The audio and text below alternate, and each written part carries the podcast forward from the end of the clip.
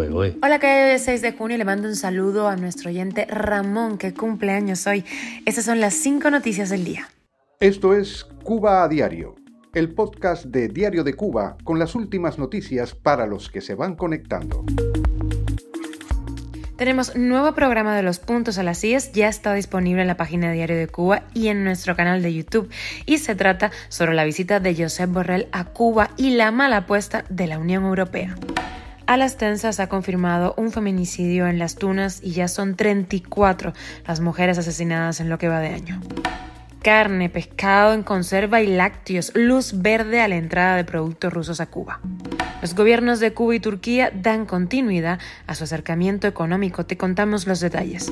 El ex vicepresidente Mike Pence presenta su candidatura a la Casa Blanca.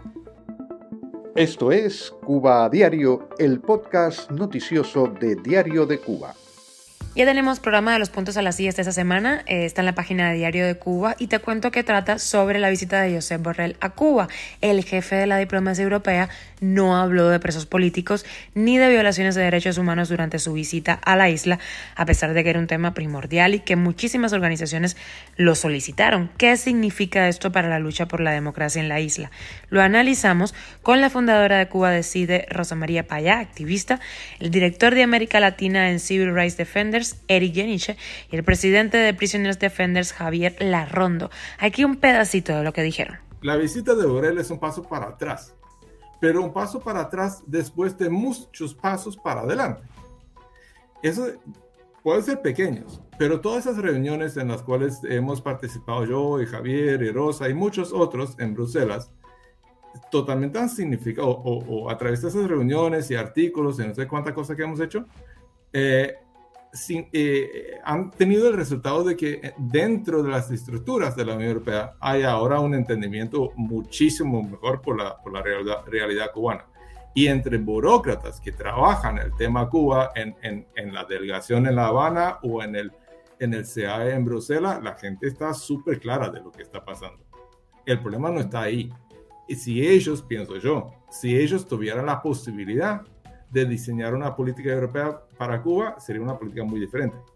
Pero hay intereses políticos en, las negociaciones entre los Estados miembros en, en, el, Consejo de Ministros eh, que cierra el desarrollo de una política constructiva hacia Cuba. Cuba a diario. Y una triste noticia, Las Tunas está de luto, el Observatorio de Género, la revista feminista Las Tensas, verificó un feminicidio en esa provincia que elevaría a 34 las víctimas mortales confirmadas de violencia machista en lo que va de este año, este 2023 en Cuba. Danila Rivero García tenía 46 años y fue asesinada por su pareja. Era madre de al menos dos niños. Al parecer el agresor se suicidó después de asesinar a Danila.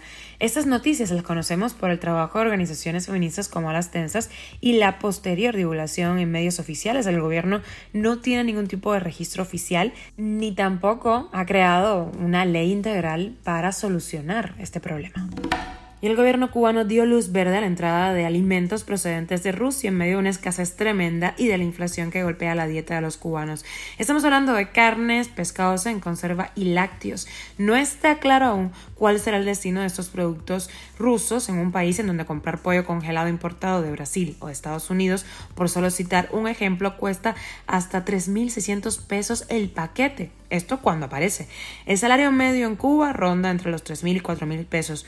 Una persona con pensión recibe poco más de 1.500 pesos. ¿Qué va a pasar con esos alimentos y cómo se va a vender? Aún no se sabe. Desde hace varios meses Moscú y La Habana vienen sellando un creciente número de negocios en distintas áreas. La semana pasada la prensa oficial informó de la exportación de mango cultivado en Cienfuegos con destino al mercado ruso. Cuba a diario. Y una visita a Turquía, el primer ministro cubano Manuel Marrero Cruz ratificó el lunes la voluntad política de los gobiernos de Cuba y Turquía para dar respaldo a iniciativas de negocios e inversiones en áreas que él dice que tienen un interés común para ambos países. La visita de Manuel Marrero, eh, que comenzó la madrugada del pasado sábado con su llegada a Estambul, incluyó su presencia en la toma toma de posesión del presidente de Turquía, Erdogan. Según la prensa oficial, se trata de la primera vez que un jefe de gobierno de la isla asiste a un evento de esa naturaleza en ese país y esto se interpretó como buenas relaciones, etc.